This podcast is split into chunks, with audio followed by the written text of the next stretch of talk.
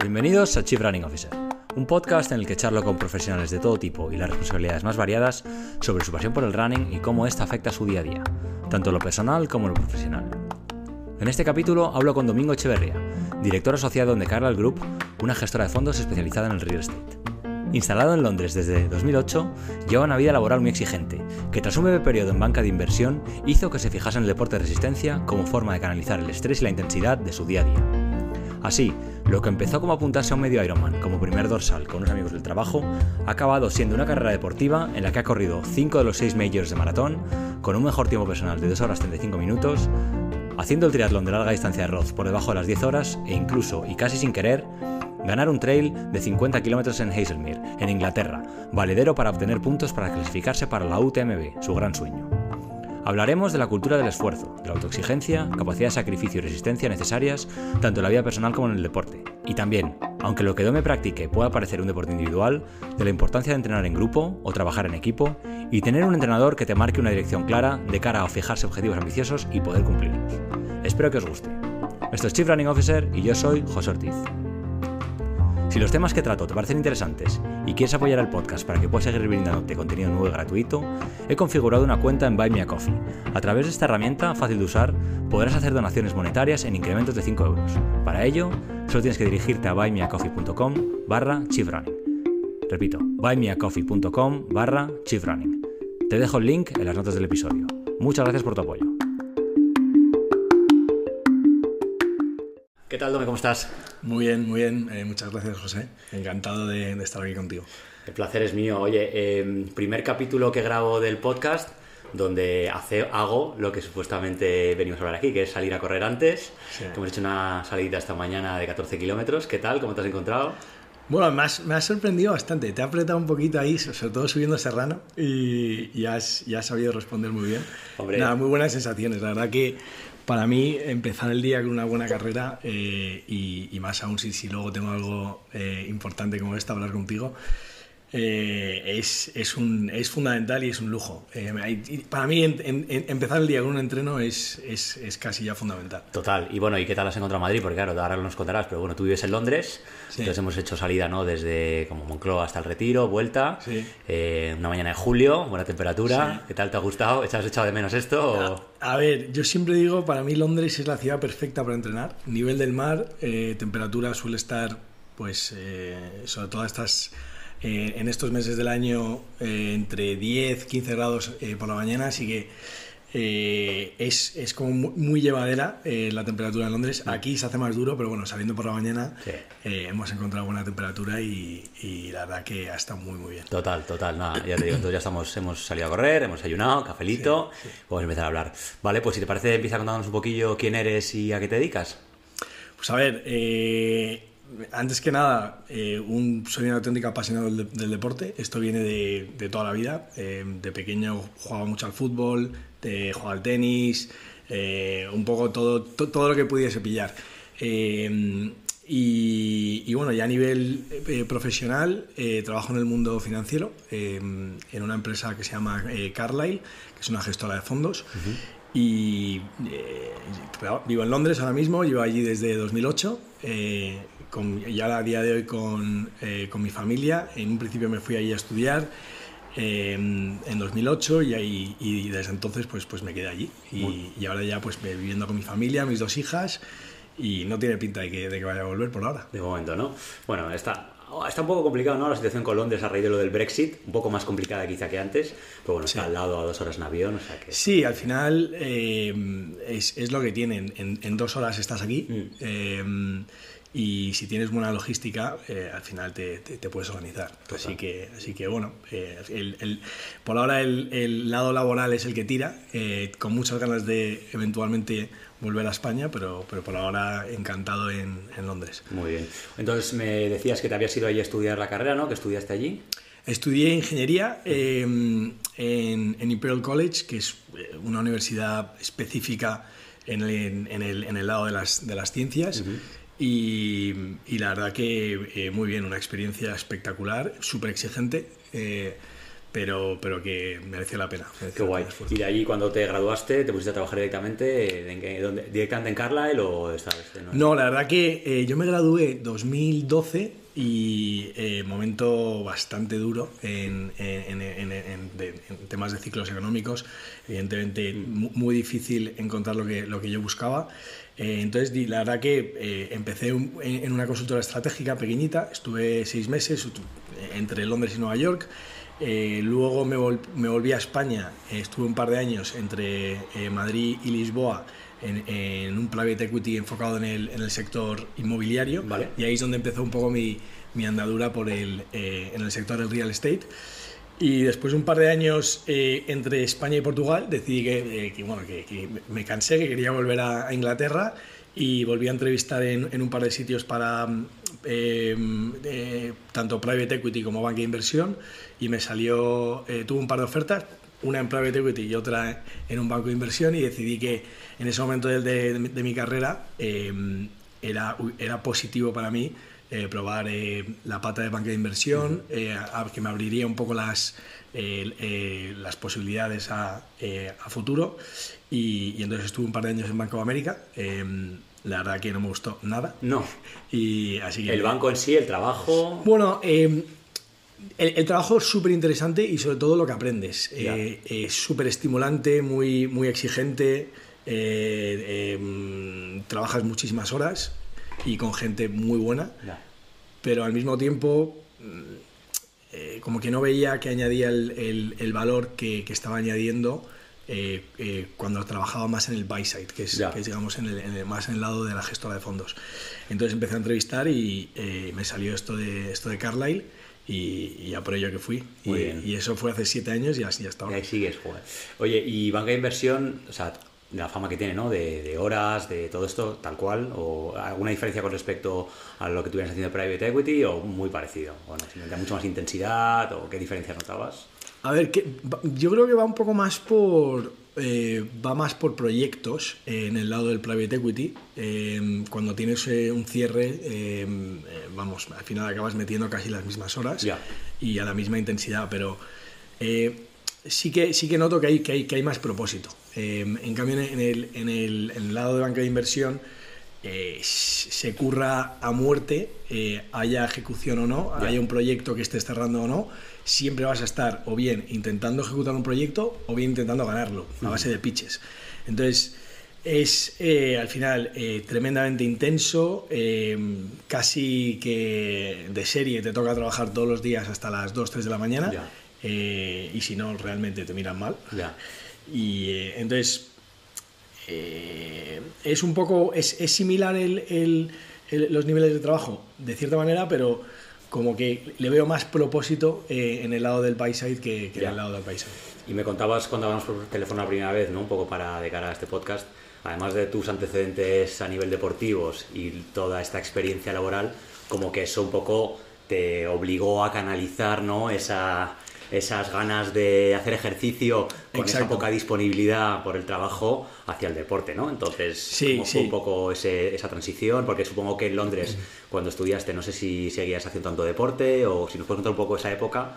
Sí, a, ver, la verdad que eh, eh, justo cuando empecé a... Cuando me fui a Londres eh, fue cuando tuve un par de lesiones bastante serias de, rodilla. Me operaron tres veces de, ah, sí. de, del menisco. la verdad que no acababan, de, no acababan de hacerlo bien y además me ocurrió en, en ambas rodillas, me rompí los meniscos jugando al fútbol. Y, entonces eso tuvo un impacto eh, eh, fundamental en, la forma en la que practicaba deporte y, estuve varios años que no acababa de, de, poder ni, ni, entrenar, ni, ni, jugar al fútbol, ni, ni hacer lo que más me gusta. Entonces, em, y ahí noté eh, realmente lo mucho que, que, lo echaba de menos y lo, y lo, importante que es para mí el, el deporte. Y, y cuando empecé a ya cuando acabé la universidad y empecé a, trabajar en, en, banca de inversión sobre todo, eh, noté que eh, era realmente obsesivo el nivel de trabajo que, y el nivel de estrés que, manejaba. y, y, un poco como vía de escape, eh, empecé, empecé a entrenar, volví a entrenar, sobre todo empecé a correr, montar en bici y justo conocí a un par de, a un par de colegas en el banco que, que compartían esta, la, la misma pasión y decidimos apuntarnos a algo. Que, entonces ahí, ahí es donde, digamos, volví a ponerme en serio eh, a entrenar y, aprovechando que la verdad que llevaba un nivel de, de estrés eh, salvaje y, lo utilizaba un poco como, como vía de escape.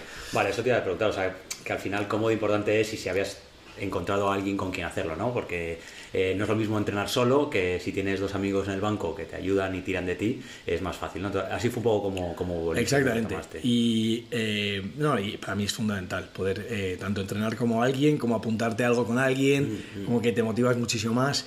Y, así fue, encontré un grupo, de, un grupo muy bueno de, de amigos en Londres con, el, con, con los que entrenaba, que nos motivábamos, motivábamos, nos picábamos mutuamente y, juntos nos empezamos a apuntar a, carreras. Y, cuál fue la primera carrera a la que te apuntaste, si te puedo preguntar? Eh, pues a ver, el primer dorsal, eh, que es un poco salvaje, eh, fue un 70.3 que creo que, que, tú también estuviste ese día, ¿no? además en Barcelona, ¿no? Sí, correcto, 70.3 Barcelona 2016. 2016 creo que fue. pues, pues mira, es que no tenía, cuando me apunté, no tenía ni bici. Pero, y claro, a ver, creo que casa un poco con la personalidad tipo que uno puede tener en mente con la gente de banca de inversión, ¿no? Como sí, sí. obsesivo y tal, y decir, en plan, ¿por qué me apuntar un 10K cuando me apuntar a un medio Ironman, ¿no? De inicio. También entiendo que era también un poco la forma de ponerte un reto realmente challenging, ¿no? Y decir, vale, tengo que... No, o sea, porque al final correr 10 kilómetros, todo el mundo sabe que a poco que te pongas con mayor o menor éxito lo puedes mm. hacer. Sí. Pero claro, un medio más son para los mayores, ¿no? Entonces decidisteis que esto era lo que teníais que hacer y ni bici, ni, bueno, nadar obviamente sabrías, pero bueno, supongo que... No, no, no, eh, nadar, sabía nadar, eh, pero nunca había entrenado la natación. Ya. Y, y, son otro, es otro tipo de músculo. Yo, yo, yo, toda la vida he jugado al fútbol eh, y desarrollas una serie de músculos que no tienen nada que ver eh, con, lo que necesitas para, para, poder nadar a, buen nivel. Y además no solo ya, ya un tema de musculatura, sino también de, de saber flotar en el agua. Y eso, si, si, si, no has nadado de verdad de, pequeño, no tienes el gesto, no tienes la postura bien, bien cogida y, eso de adulto cuesta muchísimo más. Es como el que de adulto pues intenta aprender una lengua o intenta aprender a montar en bici. Sí, sí, sí, Entonces, eh, diría que esa fue la parte que, eh, que, más me costó, la parte de la, de la, parte de la natación. ¿Y cómo lo gestionaste? Es decir, eh, ¿te buscaste un entrenador? ¿Decidiste esto voy a hacer de forma autodidacta? ¿Me, me, me, miro vídeos en YouTube? Pues un poco de todo. la verdad que en cuanto me apunté al, al 70.3 de Barcelona, un poco como con todo me obsesioné. Eh, entonces empecé a leer, eh, ver vídeos, hablar con toda la gente que conocía, eh, intentar ver formas. Es, todo lo que pensaba, realmente. lo cual me vino muy bien porque me sacó un poco de esa obsesión que tenía con el, con el trabajo. y, entonces al final, volviendo a la pregunta sobre la natación, me compré un libro que, que, me recomendó un tío que ya había hecho varios, varios, varios Ironmans y que, estaba eh, había estado un poco en la misma situación que yo, eh, que se llamaba, eh, creo que era Total Immersion Swimming o algo así. Vale. Em, y, y, el libro era, pues, era curiosísimo porque a medida que ibas leyéndote los capítulos, te iba mandando ejercicios que debías hacer en la piscina. Entonces, poco a poco ibas leyendo y aplicabas lo que, lo que aprendías en ese capítulo en la piscina. y, y me resultó tremendamente útil. Ah, sí. Eh, sí, sí, mejoré muchísimo con ese libro. No tenía entrenador, eh, a, tu pregunta antes. Vale. Eh, es más, no tuve entrenador hasta bastante después. al principio, pues, pues entrené con un poco la natación con ese libro y luego me compré el mítico libro de Ironman. ¿Cómo se llamaba? el que tiene varios planes de entrenamientos bueno, me acordaré. Vale, sí, me lo comentaste yo cuando el teléfono sí, sí, sí, sí. luego te lo pregunto, lo miramos y lo juego. Sí, me, eh, me, compré este, este libro de Ironman que, que, que tiene varios planes de, entrenamiento. Plan de beginner a... Eso es. No, y también por distancia, o sea, eh, pues, pues, ya sea eh, full Ironman o, o, distancias más cortas.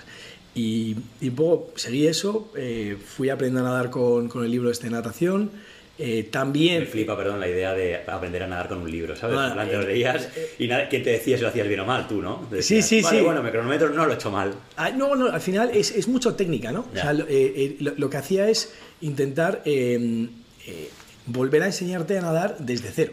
Entonces, al principio es puramente postura en el agua, no nadabas. O sea, tú las primeras dos, tres semanas no hacías el gesto de nadar a crawl. Era todo postura en el agua, hacer ejercicios, técnica, intentar sentir eh, eh, cómo, cómo te- estabas tú posicionado dentro del agua y, y entender lo que es, eh, en vez de luchar contra el agua, utilizar el agua a tu favor Claro. para, para poder nadar. Claro. La, la verdad que me ayudó mucho, igual me lo tengo que volver a leer. Te preguntaré hoy también quiero leer. O sea que... que, que ando un poco flojo en el lado de la natación ahora. Vale, muy bien. Oye, y entonces, ¿con cuánta antelación te apuntaste a ese medio Ironman? ¿Te acuerdas? Sí, sí, me acuerdo perfectamente. Eh, creo que fue en noviembre del 2015. eh, me acuerdo el- prácticamente el momento en el que estaba en el ordenador, en el curro, apuntándome, hiper nervioso, diciendo en qué me estoy metiendo. No tenía bici, no tenía, vamos, no tenía nada. Y eh, un par de semanas después me compré la bici, Vale. que me llegó a Madrid. Yo estaba en Londres, me llegó a Madrid en, en Navidades. Y me acuerdo de estar como el 22 o así de diciembre, llegar a Madrid, montar la bici y hacer mi primera salida por el, por el carril. Ah, sí, Eh, de Colmenar. que llegué hasta, yo creo que llegué a Colmenar y volví y ya estaba reventado. Eh, entonces eso, el- el- la prueba era en mayo, el 22 de mayo, Mm. y entonces tenía pues más o menos unos 5 o 6 Cinco meses, sí. para, Vale. para prepararlo y, mm, y poco más, iba, iba casi desde cero. ¿Y qué tal se te dio? ¿Que fue- ¿Tú y tus colegas lo terminasteis los tres o Sí, se rajó? bueno, al final eh, fuimos un grupo de unos, creo, creo que éramos como seis o siete, Vale. la mayoría estábamos en Londres, eh, todos lo acabaron, eh, unos mejores que otros, y, y yo al final, la verdad, eh, nadé relativamente bien para lo que, pues teniendo en cuenta que, que venía casi de, casi de cero, nadé como en 32 o algo así, en pues muy 33, bien, ritmos de como mm, eh, más o menos minuto 40 el- los 100 metros. Luego la bici la hice en 3 horas, eh, eh, circuito de 90 kilómetros con unos 1200 de desnivel, así que la verdad que acabé, acabé contento. La bici siempre me ha costado bastante, la verdad. Ah, ¿sí? que- sí, eh, nunca, igual que he tenido más facilidad para correr, eh, la bici me costaba más y la verdad que no. Miro atrás ahora y no lo estaba entrenando, Vale. no entrenaba con vatios, o sea, era como eh, muy. Eh, sea, Sí, demasiado muy criterio, casero, quizá, muy ya, casero, sí, justo. ya. Eh, nada Y- que ver con, con los sistemas que, que utilizo ahora para, para entrenar. Muy como dice un amigo mío, entrenando a lo compadre, ¿no? Como en Eso es. de- muy de cachondeo. No, de, exacto. Bueno, Eh, salidita. La verdad que me lo tomaba en serio, ¿eh? Ya. pero, pe- pero, pero no tenía, sinceramente, no tenía ni idea. claro, claro, Eh, claro. Y, y- y luego corrí en hora 36 o así, Joder, más o menos. muy bien. Eh, acabé como con las ¿En transiciones. cinco horas o...? En 5 horas eh, 16, 17 o algo así, creo, creo que era. Bueno, eh, mejor de lo esperado, sinceramente. qué bien. Y recuerdo perfectamente mis eh, sensaciones cuando estaba ya entrando en meta, después de todo el curro, los nervios. eh, vamos, estaba feliz eh, y ya nada más acabar pensando en, en el próximo dorsal. Sí, ¿no? Sí. Qué bien. Qué, oye, pues qué, qué, qué, qué gracioso saber que yo estaba por ahí en esa época. Sí. Eh, imaginarnos cómo vivíamos cada uno. Porque además yo me acuerdo que yo se lo sufrí un montón. Porque yo creo ya te conté, lo he contado yo creo alguna vez aquí. Eh, fui solo con mi mujer. Nos acabamos prácticamente de casar hacía un año. Mm. Eh, el día anterior había sido mi cumpleaños. Entonces lo había entrenado solo ese medio Ironman. Iba sin amigos. Iba solo con mi mujer, que la pobre me acompañaba porque me acompaña por la vida, pero vamos, ella estaba en plan con la, el- en la playa tranquilamente. Entonces el día de mi cumpleaños no pude ni celebrar nada, ni nada, todo nervioso por el día siguiente de la carrera. Y, y la recuerdo como bastante suplicio. A mí la bici se me hizo mucha bola, iba, no iba nada, o sea, mentalmente iba a cero preparado. Pero bueno, pero en algún momento me pasarías por ahí como una bala, o sea que... Bueno, que- eh. Muchas gracias. Oye, y... Vale, entonces después de esto me decías, pensando en el siguiente dorsal, Sí. que esa había sido tu primera, te recuerdo. Sí, eh, sí. Y de ahí, ¿a dónde, qué, a qué hiciste después, te acuerdas? O... Sí, sí, eh, eh, me acuerdo de volver a la oficina y ya estar eh, pensando en, en qué, en- en qué- a qué me podía apuntar eh, para volver a tener el gusanillo y, y algo a lo que aspirar. Y, mm, y como correr es algo que siempre me había encantado y como que también es eh, durante esos 5 o 6 meses de entrenamiento lo que más había disfrutado, donde más mejo- mejoría Sí. había visto, mejor había visto. Entonces empecé a buscar un maratón. Y, mm, y bueno, dije, bueno, me voy a apuntar a algo, algo fácil, algo por algo en España, en alguna ciudad bonita, eh, algo que esté bien organizado. Y empecé un poco a, a mirar y, y- y bueno, a mi, a mi- a mi mujer también le encanta San Sebastián y, y era perfecta excusa para, pues, para comer bien y, eh, ir a un maratón que, que es relativamente llano eh, y por lo tanto rápido y que está muy bien organizado. Total. Así que en directo que, que me fui, me apunté a, Sin pasar por medio Iron, bueno, supongo que para entrenar, obviamente harías, perdón, medios maratones, pero tu siguiente dorsal fue... Mi siguiente, sí, directamente y, y, la verdad que lo entrené otra vez solo, un poco por mi cuenta. En este caso, recuerdo que, que utilicé uno de los planes de Garmin, uno de los planes de estos que, eh, que tiene Garmin eh, en su página web y, y, que, y, que, en tu reloj tienes pues todos los entrenamientos ya, ya, ya, cargados em, eh, para, para, cada una de las semanas de cara a la carrera. Y no me fue, no me fue mal, o sea, el, el proceso de entrenamiento lo, lo disfruté. Eh, también miro atrás y, y realmente eh, eh, no estaba entrenando como debería. Esto lo digo ahora, habiendo ya después de 5 pues, o 6 años entrenando, está viendo estar con entrenadores y tal.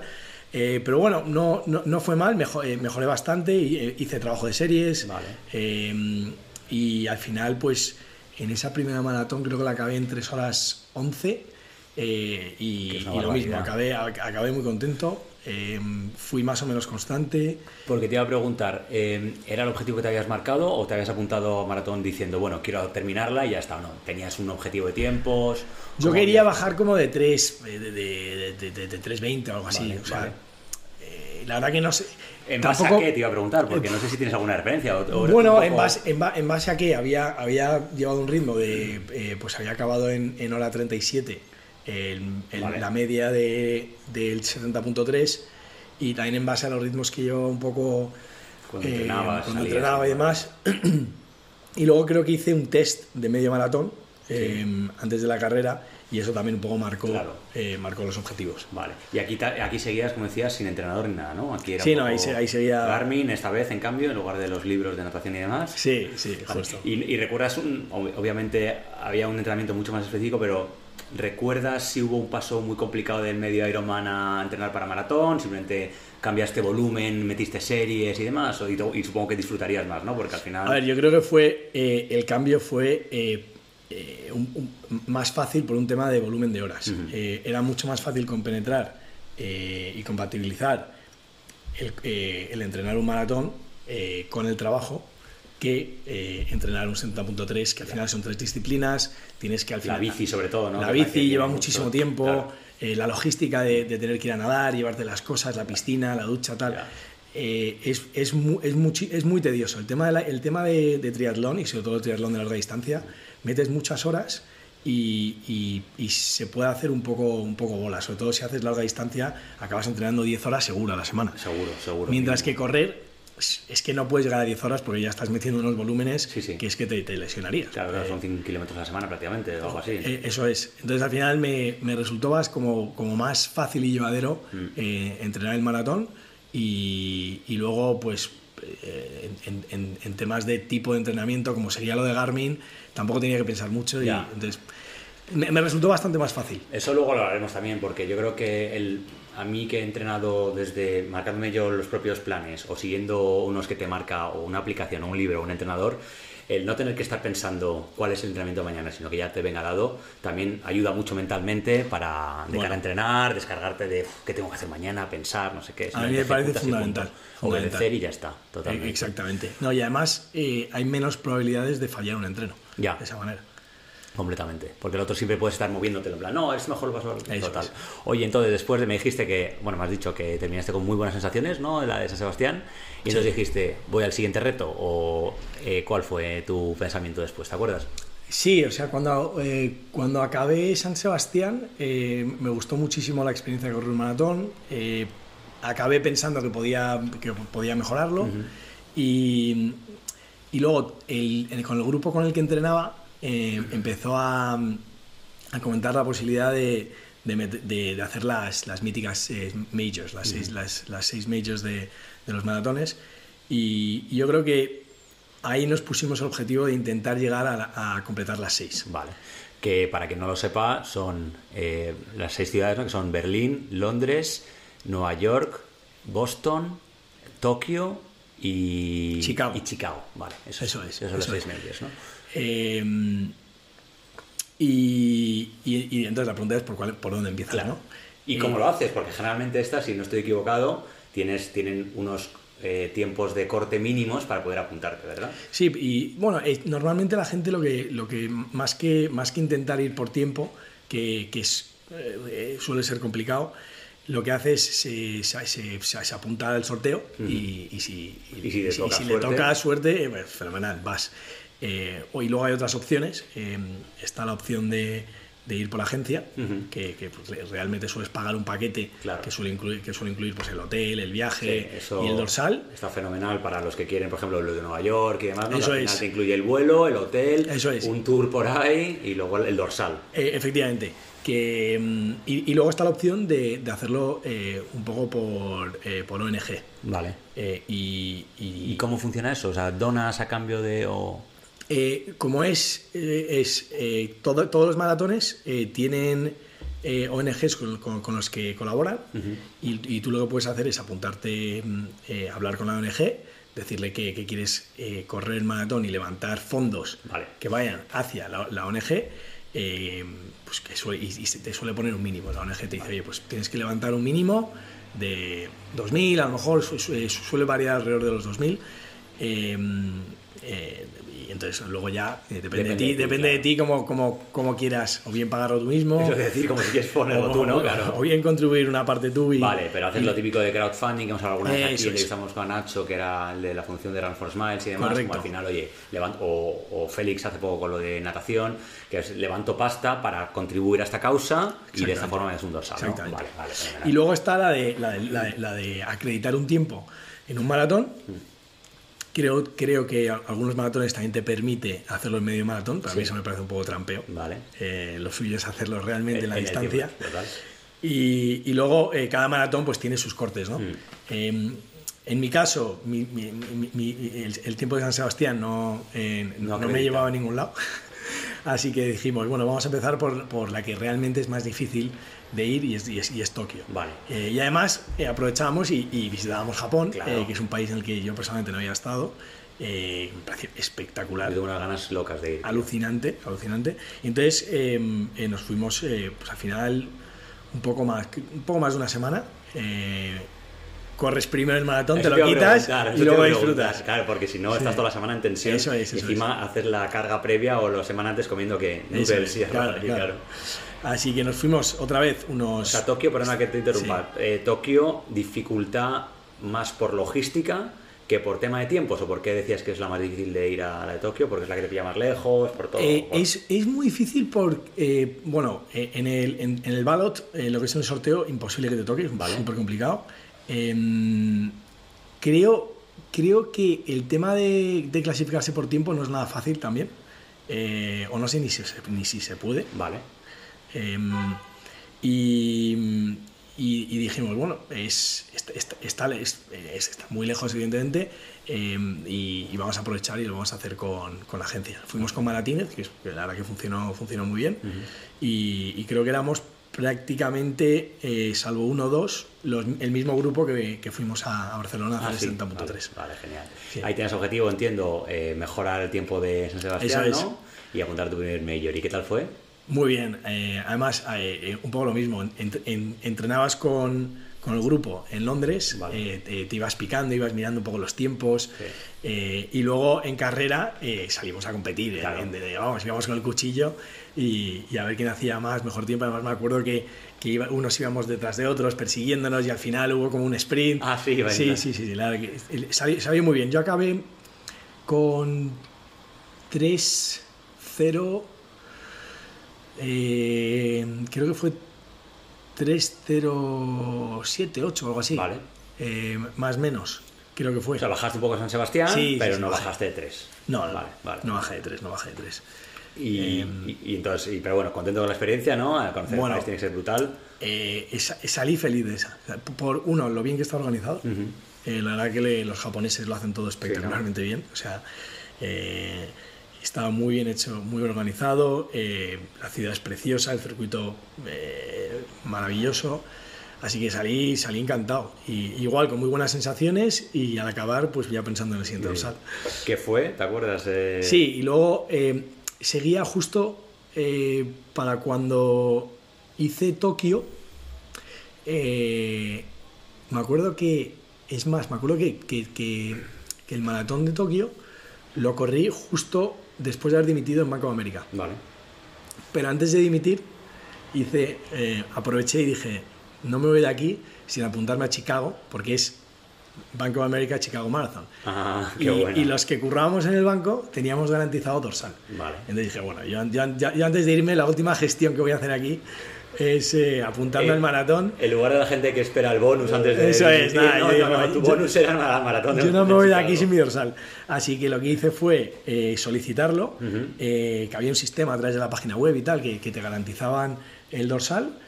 Y, y me acuerdo que corrí, corrí Tokio ya habiendo dimitido. Vale. Y cuando me fui, ya tenía el dorsal para el siguiente, que era Chicago, que, que lo corrí, pues, no sé si eran cuatro o cinco meses después. Vale, o sea. Más o menos. Eh, y lo mismo, más o menos el mismo grupo de, de amigos. Hubo algún fichaje, alguna incorporación, pero fuimos más o menos pues los que mismos cinco, sí, los mismos cinco o seis que, que en, en su caso les, a la mayoría les tocó en el sorteo, porque Chicago Vale. es el más fácil Ah, sí, que te toque. Sí, Ah, qué bueno. sí. Si lo metes, es, normalmente es, es bastante Ah, sencillo. claro. No tiene, es, creo que es de, de todos los majors la que menos demanda tiene. Eh, y la que más, junto con Berlín, la que más fácil que te toque. Ya. Entonces, allí que nos fuimos a Chicago, lo mismo, mucho pique, eh, y acabé pues eh, rascando otros tres minutos o cuatro, acabé como en, en 3.04 o algo Vale, así. vale. Eh, ya rascando las tres horas, entonces ya evidentemente dije, bueno, eh, mi, eh, mi- mi siguiente objetivo es evidente, tengo que bajar de las tres Claro, entonces tú seguías pues bajando, haciendo ellos, siguiendo. Entonces, ¿y cuál fue en la.? Porque, ah, bueno, nos contarás, pero obviamente has bajado de las tres horas. ¿Cuál fue la maratón en la que bajaste tres horas? Pues eh, el siguiente em, em, maratón que me apunté fue Berlín eh, y en este caso por sorteo, eh, un poco a lo que decía antes, Vale. es, es- si, si, si, si solicitas es bastante probable Probable que, que te que te toque. toque, Ujú. si no el primer año, el segundo seguro que te Vale. ha tocado. Eh, entonces me tocó el- eh, eh, Berlín y Berlín es famosa pues por, por ser evidentemente la más rápida del Sí, mundo, total. es el más llano, el que menos giros tiene. Bueno, el y- récord del mundo es allí, ¿no? Sí. Kipchoge tiene, tiene allí. tiene prácticamente dos horas, Mm. eh, dos horas y treinta y pico segundos. Sí. Y entonces eh, me puse el objetivo de, de, de- de bajarme las tres horas. Aún seguía sin entrenador, eh, creo que fue la última que hice sin entrenador. Vale. Y, y la verdad que no sé, no sé qué entrenamiento, qué plan de entrenamiento seguí, pero un poco lo mismo. eh, y seguir haciendo series, eh, metiendo más volumen, eh, algo más de intensidad. Creo que empecé a meter algo de técnica de carrera, que Ya. también eh, pues, ahí para tener una carrera un poco más económica. y eso me ayudó bastante. Y, y en ese caso creo que más o menos fui, fui como re- con, con referencia el globo, el, tim- el- el mítico globo de las Sí, tres horas. sí, sí. Y acabé pues en 2.58 y feliz. Ah, muy bien, encantado. muy bien, muy bien. encantado con. Y esa fue la última sin entrenador. Esa fue la última sin entrenador. ¿Te acuerdas que te motivó a decir, ahora me hace falta un entrenador? Porque, es decir, eh, desde fuera uno puede pensar, joder, el objetivo de las tres, sub tres horas, check, ¿no? Sí, sí, Pero sí. tú dijiste, no, no, yo quiero recortar más, o ¿te acuerdas cómo fue que dijiste, Pues- es racional? Eh, en ese momento, eh, varios del grupo con los que entrenaba ya se habían apuntado a pues, eh, son dos, tres, cuatro incluso full Ironmans, Vale. o sea, el triatlón de, de larga distancia. Y, y dije, este tiene que ser mi, mi próximo objetivo. Eh, creo que ya, te- ya tenía bastante eh, motor para correr, me faltaba la bici, eh, me faltaba meter más volumen de, en natación. Y, y pensé, mira, la única manera de, de- si me voy a meter en este embolado y, y- acabar un, un full Ironman, tiene que ser con, con entrenador, darme estructura, hacerlo bien y ya también desde un punto de vista de salud. O sea, eh, para mí el Ironman ya es una distancia que eh, me daba Palabras muchísimo mayores, palabras mayores, me daba muchísimo respeto y, y debía hacerlo con, eh, desde mi punto de vista tenía que hacerlo con entrenador. Eh, y, y tenía un- varios, varios amigos con, con los que entrenaba de Londres, habían empezado a, a utilizar a, a Clemente Alonso, eh, una eminencia en el mundo del- de, de la larga distancia en España, eh, además de ser doctor, eh, entender muy bien la fisiología del, del cuerpo. eh, y difícil entrenar con él porque es, es un tío que es realmente ocupado, eh, pero mm, a través de amigos le escribí, eh, le rogué que, que- que me entrenase. eh, tenía como objetivo Roth, Vale. que, que ya había conseguido dorsal, que es, digamos, la, en Europa La casi meca, la meca del triatlón de larga distancia. Pero no es marca Ironman, ¿no? Es, no, no, no, Es como particular, porque cuando me lo comentaste yo no lo conocía mucho, estuve investigando y claro... Y... Es Challenge. Vale. En, en, su, en, su, día fue marca Ironman vale. y, y, lo acabó co comprando Challenge, que es, digamos, competidor, el, el, competidor, efectivamente. Vale. ¿Y, y, y por qué es, si sabes, no sé, eh, porque es como la meca de, de la distancia Ironman? ¿Porque es el primero en Europa? O... Es de los más antiguos, vale, exactamente. Vale, eh, es de los más antiguos, es muy rápido. ¿Es Alemania, Roz? Es, es, Alemania, sí, sí, sí. Eh, es, es, es, es, Alemania y eh, es efectivamente de los más antiguos, donde mmm, más récords se han, se han roto. Creo que el eh, no sé si a día de hoy, creo que... Sí, el récord del mundo, ahí lo vi hace poco, el sub 7 horas, o, no, perdón, sub 8 horas o no sé Sí, qué. pero creo que, creo que el récord ahora, ahora está en, en Cozumel, si no, si no Vale. me equivoco, lo hizo Blumenfeld, pero eh, en su día eh, Frodeno Sí, eh, sí, reventó sí. el crono en... O el en primer Roth. sub 8 o algo así se hizo allí o algo así. efectivamente. Y siempre, y siempre van los, bueno, lo- lo- eh, los top, los top pros, siempre, siempre van ahí a, a competir. Y, el hecho de que, sea, que no sea marca Ironman, entonces no da plaza para Kona, digamos. es- Efectivamente. vale, esa es, digamos, Sí. el- la, la putada que tienen, de comillas, ¿no? Para Sí, quien quiera sí. buscar a Kona, claro. Sí, sí, si aspiras Un- a ello, Un sí. Frode no le da igual, En mi caso- da igual. En, en mi caso no, no tenía ese, ese objetivo en mente. eh, lo que tenía como objetivo es eh, co- completar la distancia, la distancia de, de Ironman. Vale. Eh, Con buenas sensaciones, entiendo, o sea, que querías hacerlo bien, ¿no? Y- Sí, efectivamente, lo quería, lo quería hacer bien, pero no tenía como objetivo clasificarme. Ya había visto a, a varios del grupo eh, que, que lo habían intentado en bueno, mu- muchísimas ocasiones y evidentemente es, es muy, muy difícil. Ya. Varios de ellos ya lo han conseguido. En Es- Kona, dices. Sí, sí, sí, ya, ya, ya han estado en Kona, son unos auténticos cracks. Eh, pero bueno, en mi caso eh, lo, que, lo que quería es eh, exprimirme al máximo, mejorar en las tres disciplinas Mm. y para ello pues empecé, eh, con suerte, eh, eh, Clemente accedió y empecé a entrenar con él. Qué barbaridad. Oye, ¿y te acuerdas cuál fue como el mayor reto al que te enfrentaste o, la- o- o el mayor cambio cuando tuviste que entrenar para distancia full? Es decir, si era simplemente la bici, que era una cosa como que no habías entrenado nunca a ese nivel, o porque correr, yo entiendo que corriendo maratones sub 3, poco entrenamiento puedes hacer ahí, obviamente volumen, pero tampoco cambiaría mucho lo que harías, ¿no? Pero en cambio yo creo que bici y demás, no sé si tienes así algún... Sí, a ver, para mí los principales retos? retos, fue, eh, fueron eh, un poco empezar a conocerme a mí mismo, empezar a entrenar por sensaciones, Vale. eh, empezar a utilizar el sistema que, que- que tenía Clemente, que es más por, como digo, por sensaciones y no tanto por ritmos. Vale. Eh, Por que- zonas, digamos, o... Bueno, es eh, eh, marca zonas, eh, como bien dices, él marca sus, eh, sus zonas, pero hay que respetar esas zonas por cómo te sientas y no por el ritmo al que vayas. Vale. O incluso no por los vatios a los que estés moviendo en la bici. Eh, lo cual requiere mucha experiencia, conocerse a uno mismo y muchos años. Ujú. Eh, es más, Clemente siempre dice que el primer, el primer año es muy difícil, es, es difícil sacarle, sacarle el máximo partido eh, al entrenar con él y es al segundo, tercer, cuarto año incluso cuando realmente eh, empiezas a, a ver los beneficios porque empiezas a conocerte uno mismo, empiezas a conocer el sistema y empiezas a, a ver esos, esas ganancias. Entonces, para mí, eh, ese fue una de las, de las mayores dificultades, eh, conocer el sistema, aplicarlo y, y luego ya, mm, en- eh, siendo más concreto, el tema de los volúmenes. Sí, ¿no? Fue lo que... eh, volúmenes y fatiga. Ya. Ironman, eh, mm, la distancia de Ironman se, se- se entrena a base de, eh, de poco a poco ir acumulando fatiga, eh, ir estimulando distintas, digamos, zonas Vale. de, de entrenamiento y poco a poco añadiendo más y más volumen. Y llega un momento que estás metiendo pues eh, 13, 14, 15 horas eh, semanales, eh, metiendo mucha, mucha intensidad y, y luego al mismo tiempo mm, trabajando en mi caso Claro. mm, de 9 a 9 o de 9 a 10 o 11 eh, todos los días y fin de semana casi también.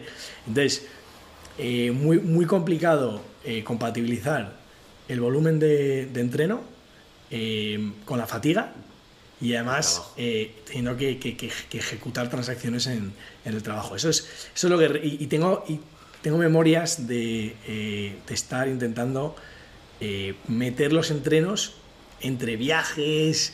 Eso te iba a eh, preguntar, que ¿cómo con- entonces qué lo hacías? ¿Te levantabas a las 5 de la mañana para entrenar o...? Porque por la noche entiendo que no podrías al llegar de No, trabajar las imposible. 10. Apar- aparte que estaba reventado. Claro. Eh, bueno, a veces do- doblas. eh, llega un momento que Claro. no te queda otra que doblar entrenos. Y, y, acabas pues metiendo una sesión por la mañana y otra sesión por la tarde. Ya. pero en general, la sesión de por la mañana nunca la perdonaba. Vale. O sea, siempre es, pues eso, en pie a las seis y media más o menos y, metes tu primera sesión de hora y media o así o de dos horas a primera hora de la mañana, te la quitas y ya tienes la mente tranquila para poder ir, ir, al trabajo, currar y mm. Eh, a veces te tocaba meter una segunda sesión de natación por la tarde o algo de fuerza. Em, pero, pero vamos, para mí el entreno por la mañana es fundamental. Te lo quitas, tienes la cabeza... Lo hablábamos antes, efectivamente. Sí, sí, sí, Tienes la cabeza ya, estás más espabilado y, y, te despeja, y, trabajas mejor. Mucho mejor, mucho mejor, totalmente. Bueno, y por suerte, entre comillas, ya por entonces todavía no tenías niñas ni nada, o sea que... Porque ya encima metes eso en la ecuación. Sí, bueno, yo creo que ya sería, vamos, no puedes, sería prácticamente imposible. Oye, ¿tienes alguna recomendación para que vaya a eh, enfrentarse a su primer Ironman a nivel oye, tío, pues eh, el entrenamiento es eso, volumen, no sé qué. Bueno, ya te he contado que yo me he apuntado después de todas estas conversaciones, me ha picado el gusanillo y el año que viene, si Dios quiere, hago Austria, eh, Klagenfurt. Buenísimo, buenísimo circuito. Que creo que es. Eh, lo llevaba viendo desde prácticamente que hice el primer medio, como nadar el lago, creo que la bici es. Es, es hilly, pero tampoco es alpina ni nada así. Y bueno, me he calentado y entonces junio del año que viene. Entonces yo de cara a entrenar, pues, oye, consejos para principiantes, alguno que haya que tener en cuenta. Pues a ver, eh, para mí de las cosas más importantes, eh, que creo que lo hemos comentado eh, en, otros momentos, es no solo, no solo entrenar con estructura, creo, creo que ya estás con, con el entrenador y lo cual es una sabia decisión. Un buen primer paso, vamos, no, que no, Un buen primer paso. yo, yo, no recomiendo a nadie meterse eh, a competir en, en, distancia Ironman sin, sin ayuda, porque más que nada, porque además es que tiene un, es que tiene un riesgo. Tiene un riesgo de salud, por lo tanto, si te estás metiendo a, a, a, distancia Ironman, hazlo bien y hazlo con alguien que, un experto y alguien que sabe, un profesional. Entonces, más allá de, de tener buena estructura, que eso te lo va a aportar el entrenador, eh, tómate muy en serio, yo recomendaría tomarse muy en serio el tema del descanso y, el tema de, la alimentación, que creo que van un poco de la mano. Eh, está muy bien entrenar como un animal eh, y entrenar con mucha calidad, pero si no eres capaz de descansar eh, y no eres capaz de recuperar, vale. a base de una, de una buena dieta, una buena alimentación, de poco te sirve, porque es que no, no asimilas el entreno. Claro. Entonces es casi igual de importante eh, cómo asimilas el entreno que cómo lo ejecutas. Qué bien. Oye, y pues tomo nota porque me, interesa mucho esto que comentas de la alimentación. ¿Cuáles son los principales cambios a los que tú tuviste que enfrentar? Eh, para, porque yo no sé cómo comías antes, si eras alguien que cuidaba mucho, hombre, entiendo que entrenando duro y demás siempre tenías un ojo en la alimentación, pero no sé si este entrenador te supuso algún cambio radical de, oye, mira, quita esto de tu dieta, o sea, quita el alcohol, o quita no sé qué, o Sí, o sea... No, la verdad que él, él eh, eh, más que nada, por, él, siempre decía, por, por, cuidar la mente no te voy a poner más carga y, y, obligarte a comer esto, a comer lo otro. Ya, entonces ya, ya, es un tema, claro, ya es un tema psicológico. Eh, entonces él, él, no me impuso nada. Lo que, lo que, sí que tenía, lo que sí que mencionaba mucho es el tema del descanso. Y, y, que, por ejemplo, si tú estás en una semana de, de, menos carga y que tienes que recuperar un poco, lo que no puedes hacer es eh, estar todo el día, después de tu entreno, estar todo el día pateando. Eh, o sea, el, descanso no solo dormir bien, sino también eh, intentar durante el día pues, estar más o menos llevando una... Moverte lo menos posible. Claro, llevar un ritmo tranquilo. Hombre, tampoco vas a estar parado, pero, pero que no, no, andes 20 kilómetros. Claro, claro. Es, es, es, lo que digo. Pero, pero en el tema de dieta nunca, nunca, se metió demasiado. Sí es verdad que eh, lo que sí que se hablaba mucho es nutrición en el durante la carrera y antes de la carrera y después. Eh, pero no tanto, oye, tienes que seguir estas pautas de, alimentación. Eh, hay gente que, que, también se trabaja con, con, nutricionistas. Yo lo recomendaría también, nunca lo he hecho, pero, pero sí que creo que, te puede ayudar también bastante. Sí, mal no vendrá, em, pero, pero no, yo creo que la clave es pues intentar llevar buen descanso y en la medida posible cuidarse, sin obsesionarse, pero, pero cuidarse Y, y, el alcohol pues no ayuda. Claro, claro, claro. Oye, y entonces, ¿y qué tal se te dio Roz, no? Porque terminaste, entiendo. Sí, fue, eh, fue eh, me diría que mejor de lo esperado. Sí. Em, acabé eh, y más o menos a los, a los ritmos que habíamos entrenado. Eh, creo que nadé en más o menos a, un, un poco más rápido que el, que el 70.3. Vale. Eh, nadé los 3,8 en hora 04, creo, o algo así, algo justo por encima de una hora. Bien. Eh, eh, luego la bici la hice en, en 5 bajos, 5, 15, 5, 20 o algo así.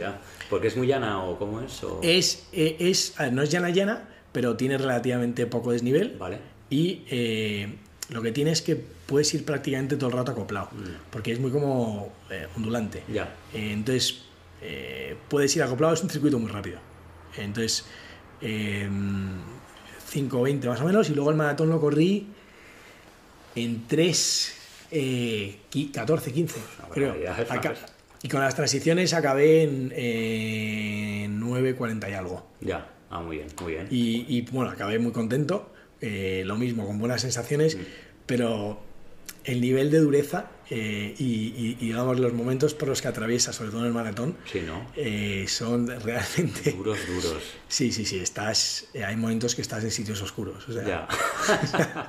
bueno, me puedo imaginar, o sea, yo sé dónde va la mente cuando estás haciendo solo una maratón Sí. y si encima te llevas encima Sí, sí, 180 en bici y tal, eh, Sí, bueno, sí, pasas, pas- pasas por momentos muy, muy, muy duros. ya. Eh, en el maratón. Eh, yo creo que el resto, si estás pasando por, por, por momentos turbios en la bici, yo creo que vas mal. No, por eso te digo que por lo menos en el maratón lo bueno que tiene, bueno, hablo de sin saber, simplemente por, porque opino desde fuera. Lo bueno que entiendo que tiene tener pas- eh, pasar momentos duros en el maratón es que sabes que ya estás al final. Entonces, Sí, a unas malas, pues oye, pie a tierra, andas y lo que. Pero ya, si pasas momentos duros en bici, Sí. yo creo que lo que te queda, no sé si es abordable, la verdad. Exacto. No, eh, eh, Clemente siempre decía que eh, al final del maratón eh, es casi es una prueba de supervivencia Ya. y la clave es eh, intentar mantener el ritmo y no, eh, y, y no entregarse. O sea, porque siempre va, va a haber un momento que, que- que no puedes más y, y tu mente te va a pedir que pares y ahí es donde tienes que luchar y no entregar la cuchara Total.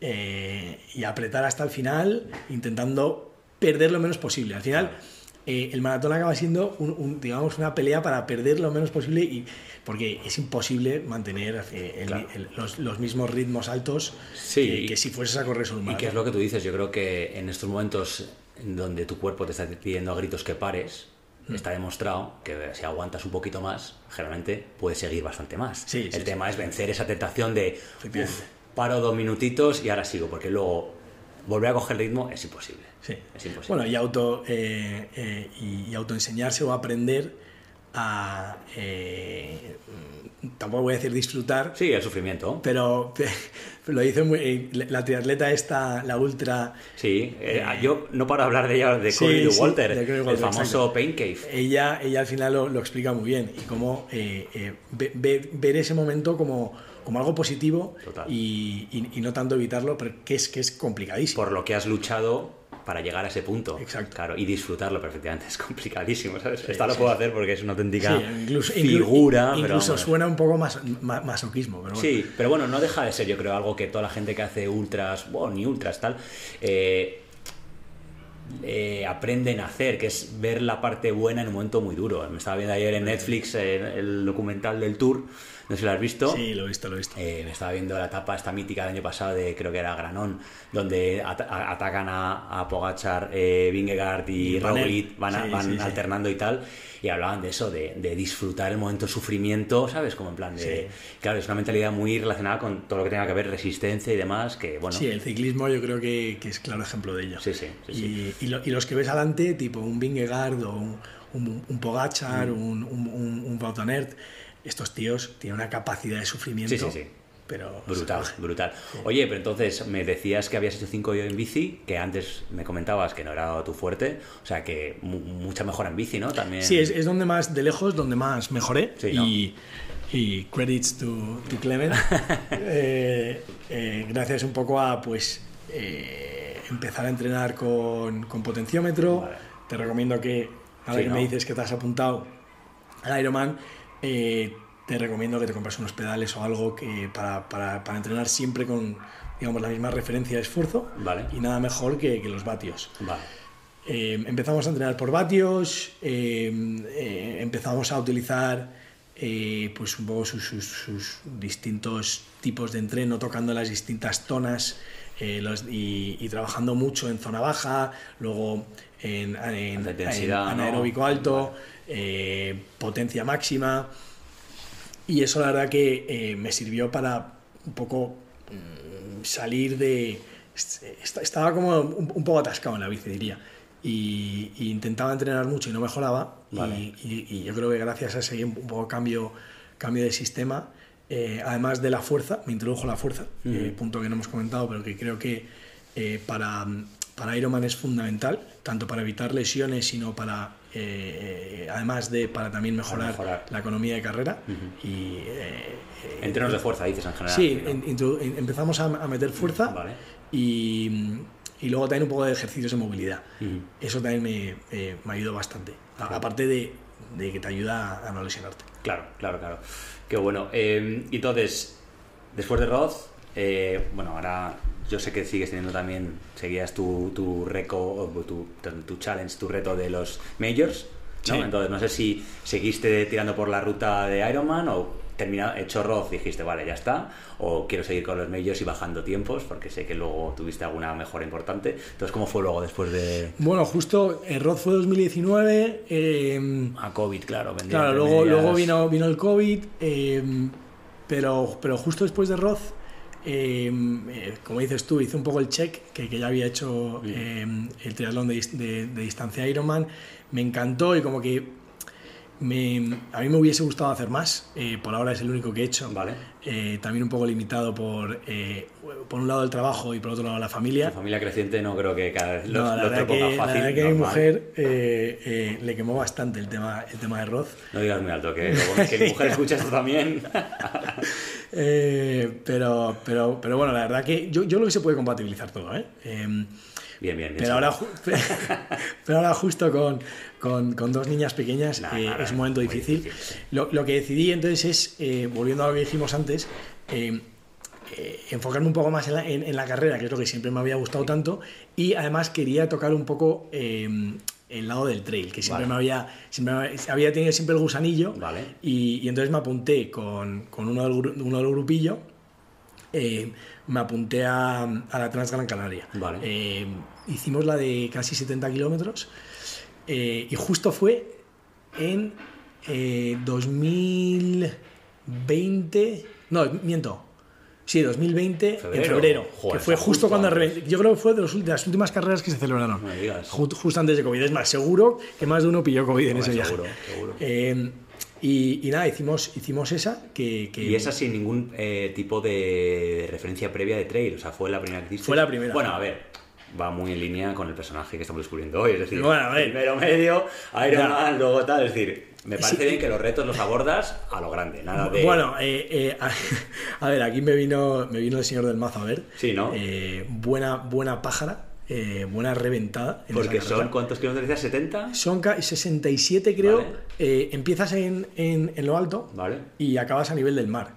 Eh, entonces tienes más, eh, acumulas como 2.000 y pico de desnivel positivo, pero evidentemente si empiezas más arriba de acabas y, y además subes 2.000, tienes todo el, acumulado de bajada, que son más de 3.000, y diría que eso es lo que me machacó. Eh, no, no- no llegaba con eh, la fuerza suficiente como para soportar lo que es la bajada, Claro. que te diría que, es- que en el trail es más dura la bajada que la subida. Sí, porque subida pues ir andando demás. Sí, la gente además sí, va andando más tranquilo, pero es que la bajada, quieras o no, es, es- estás frenando constantemente. Sí, sí, sí. Los cuádriceps y demás, los además, eh, mm, iba sin, sin bastones. Vale. Re- Realmente rookie mistake. Sí, sí, sí, total. Eh, entonces, eh, la verdad que acabé muy, muy, muy perjudicado Sí, eh, en, en- en esa carrera.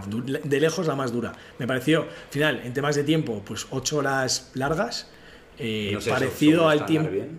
¿El qué, perdón? Eso, eso según los ritmos, o sea, eso es buen ritmo, no tengo ni idea, la verdad, de carrera. A ver, eh, eh, peor de lo esperado. Vale. Eh, ahí además justo cambié de entrenador, empecé a entrenar con, eh, eh, con alguien más especializado en trail, eh, pero entrenamos eh, poco tiempo, no, no, dio tiempo a asim- a asimilarlo, a asimilar el trabajo que hicimos. eh, y, y la verdad que eh, muy muy duro casi el- de- lo que decía es casi el mismo tiempo que, que Roth Sí. pero muchísimo más duro porque es porque es digamos un, un estímulo mucho más repetitivo, el Ya. estar corriendo, además corriendo por, con desnivel, por, por, eh, por, por el monte. eh, me, me reventó completamente las piernas y, y como decía, el, me vino el señor del mazo a ver y acabé con una paja- pájara sublime. Brutal, ¿no? Sí, sí. Y entonces, hiciste eso, eso fue tu primero, luego nos encerraron, ¿no? O sea, que supongo Sí. que en confinamiento poco puedes hacer más allá de entrenar, no sé si tenías cinta o, o en Londres. no Bueno, en. Londres, en, Lo- en- en Londres fue, fue un confinamiento más light que Ah, sí, aquí. ya, es que aquí, y, la verdad que podía salir a entrenar todos los días. Ah, problema. sí, vale. Entonces tenía el rodillo eh, y, y luego eh, bueno, salía a montar en bici, una gozada, eh, Claro, porque vacío, no había, ¿no? no había coches. Eh, para lo que es Londres, que es durísimo en, en- entrenar en, en carretera. Y, y luego eh, empecé a meter más durante, durante el confinamiento, aproveché y empecé pues, a entrenar mejor, a, a- a meter más desnivel. Me, me subí arriba al norte de Londres a, a, a Putney Heath, eh, a Hampstead Heath, perdona, que es un parque que tiene algo de desnivel. Vale. Y ahí pues me metía cuestas y cuestas y más cuestas, intentando un poco mejorar eh, a raíz de la experiencia en, en la Transgran Canaria. Y luego me contaste cuando hablamos por teléfono, ¿no? Que según eh, nos. No, no sé si en Londres cuando os dejaron abrir, pero vamos, enseguida te apuntaste a un trail allí, ¿no? También como para ver un poco qué tal Sí. el en confinamiento. Sí, no había casi carreras, pero, eh, eh, pero eh, en UK empezaron, creo que antes que en España, a, a abrir. eh, Sí, aquí trataron un montón, ¿eh? Yo sí, empezaron que- a abrir carreras. Y creo que 2021, Ujú. eh, mayo, eh, fue una de las primeras carreras post-COVID. eh, que, que intenté quitarme un poco la, la- la espinita de, de Transgran Canaria y me apunté a un trail de 50 kilómetros al sur de Inglaterra, eh, que organizaba Ultra, Ultra X, Sí, una- Ultra X. una organización, y que en, en Hazelmere. Y entonces eh, digo, bueno, perfecto, está más o menos cerca. eh, lo mismo, un grupo de, un, un- un- un par de colegas con- Vale. con, los que había estado Siempre en entrenando. grupo, además, ¿eh? Siempre en grupo, para mí claro. fundamental. La verdad que eh, a pocas carreras he ido, diría que ninguna. Solo. He ido solo. Em, Y estos son miembros del Club Paraíso, porque luego también me gustaría hacer un pequeño parte de. Sí, sí, de este, este- vale. estos también. Al Vale, final, vale, vale. eh, siempre, casi siempre entreno con, con algunos del, del, del club este de, de- de Café Paraíso, que somos Es que he hecho club, pero en Café Paraíso. Sí, que, que, es, eh, que somos eh, bueno, como de los primeros que empezamos a entrenar en Londres y, y- y hemos seguido como picándonos, mejorando, eh, compartimos la misma pasión, eh, entrenamos juntos, vamos a las mismas carreras y, quisimos formalizarlo a base de ponernos un- co- co- como, bueno, formar este club y, y- y- y- y la verdad que te motiva muchísimo. Para mí es un punto fundamental el entrenar con gente, eh, ir a carreras acompañado, eh, es casi lo que más valoro. Total, total. Bueno, claro, la amistad, ¿no? Además, ahora supongo que, bueno, has estado este fin de semana fuera por ahí con, con ellos, al final, Sí, es, ¿no? sí. Te motivas a entrenar, porque tienes alguien con quien te picas, haces amistad, compartes momentos, la verdad que. Es- sí, sí. Yo lo estoy viendo ahora un poco también, que mi ecosistema, digamos, está creciendo un poco a raíz de, de este podcast, a raíz de, cor- de correr con más gente y demás, y, eh, y- y es otra dimensión con respecto a entrenar solo, eh, ¿sabes? Y no tener a nadie con quien compartir esos momentos, tío. Completamente. Y creo que eh, es, es cuando más mejoras, eh, sobre todo porque siempre va a haber alguien que es, que es, que es mejor que tú, que, que, que entrena con, con más estructura y, y, a- y aprendes de ellos. Ya. Eh, y te, te diría que es casi, casi lo que más me motiva a mí. eh, es, es eh, estar preparado y estar en forma para, para entrenar con, el, esta gente. con esta gente, con, el- con- con el grupo y, y intentar estar a la altura y, y- y maximizar eh, mi, mi- mi potencial con ellos. Claro, que al final, ¿no? O sea, tú puedes ser un entrenador que te ayuda a mejorar y luego puedes competir contra otra gente en carreras, pero es gente que no conoces. Cuando al final tienes una referencia cercana Sí. que está un poco a tu nivel, notas que hay ese cierto es. pique sano para mejorar, es. para tal. Es que Es un que pique sano, empuja de verdad. Es un pique sano. Qué bueno. Bueno, entonces volviendo un poco a lo de Hasselmir, porque me interesa mucho esa historia, porque o sea, te apuntas a un 50k después del confinamiento, ¿y qué pasa? Pues a ver, eh, yo sabía que llegaba mejor entrenado. ¿Vale? eh, eh, porque eh, año y medio o, o lo que sea, fuera del, de- del confinamiento, llevaba bastante tiempo en casa. Eh, creas o no, el ritmo de trabajo bajó un poco. eh, y además no tenías que estar viajando, Ya. eh, eso ayuda mucho. El componente del de, Claro. de viajar, coger aviones, Sí, en Londres genera, estás todo el día, claro. Mm. genera mucho estrés y mucha fatiga. Mm. Y, y entonces eso no lo tenía, entonces de repente empiezas a dormir mejor, eh, descansar mejor, eh, eh, comer mejor. Sí, menos commute, menos todo. Menos claro. commute y, y entonces como que todo se volvió como más eficiente.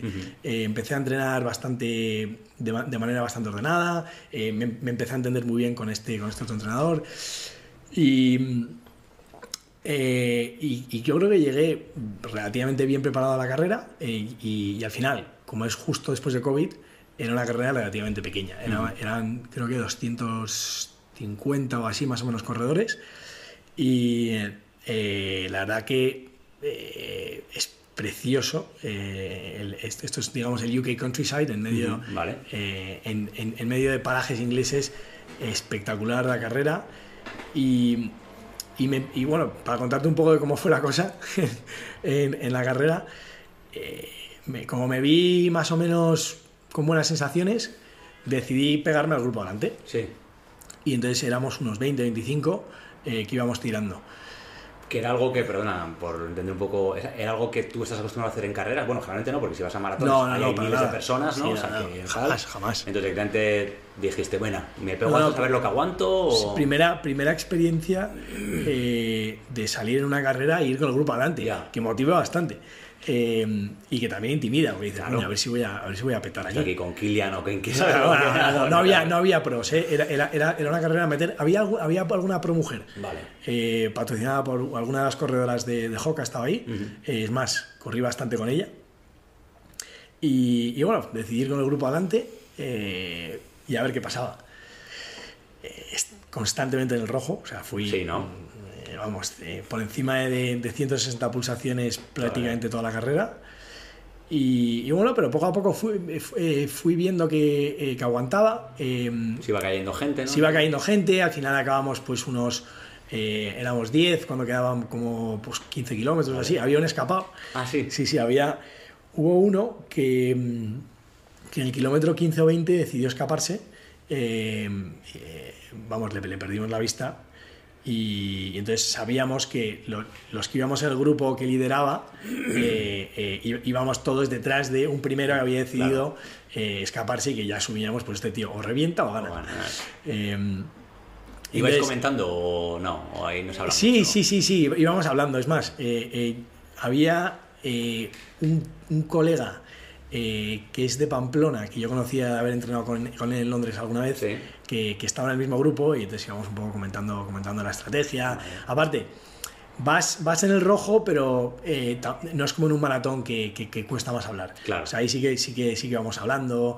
También hay zonas que descansas más, zonas de bajada. Claro, claro. Eh, entonces llegamos a, curiosamente, eh, al final quedamos como tres o cuatro en el grupo adelante cuando quedaban eh, escasos cuatro kilómetros Vale. para llegar a la meta.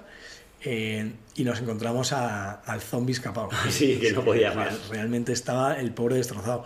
Y entonces... eh, Subidón, ¿no? Imagino, Sí, sí, subidón de- de todos. Eh, éramos tres o cuatro, más, más el escapado, o sea, íbamos, ahí a luchar por el podio. Y mm, eh, justo quedaba, eh, llaneábamos un poco todos juntos y quedaba como un puertecito.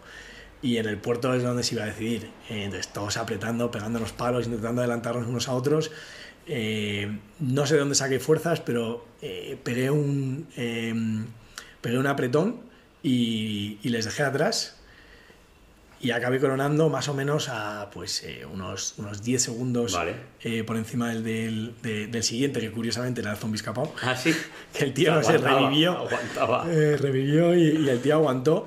Y, y nada, después de coronar, creía que, creía que ya lo tenía.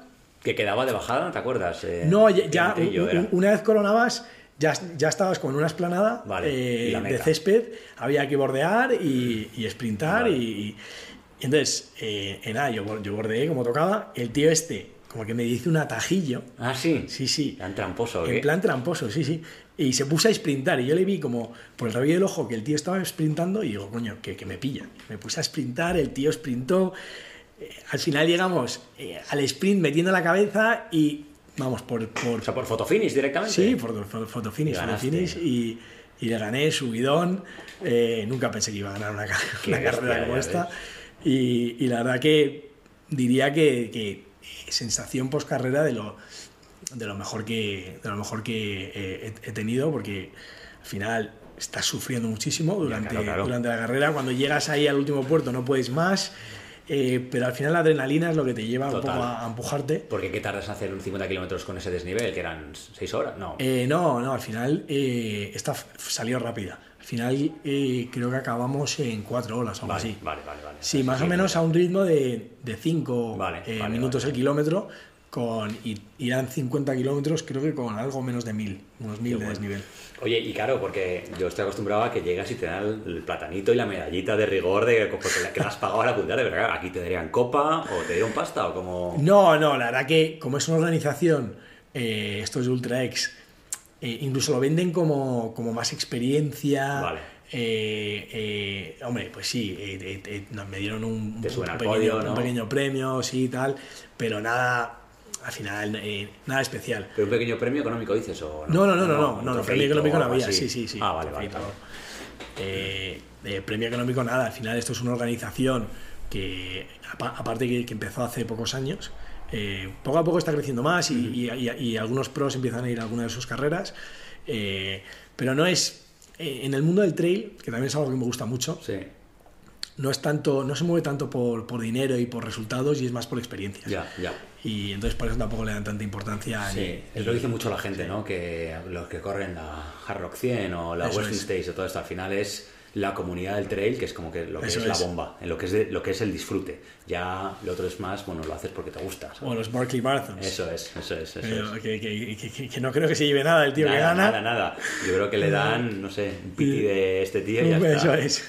Oye, y entonces, ganar, porque aunque no sea de la UTMB, si no, si no estoy mal enterado, sí que te da, ganar eso te dio Stones, ¿no? Para, Sí, sí, sí, dio- Para que no lo sepa, ¿no? Al final, eh, la UTMB, que es el Ultra Trail del Mont Blanc, el recorrido este entero, que es todo, todo el Mont Blanc, son 160 kilómetros, y para poder correrlo, tienes, es un poco como el Kona del Ironman, ¿no? Lo compró hace unos años, creo que el, el grupo Ironman, y ahora hacen como, para poder correr UTMB, tienes que tener una cosa que se llama piedras, Sí. para poder, no sé si por lo menos apuntarte al, al sorteo Eso o es. poder postularte, ¿no? Entonces, te dio Stones, que no sé si es una cosa con lo que tú contabas o ni que esperabas, simplemente dices por experiencia.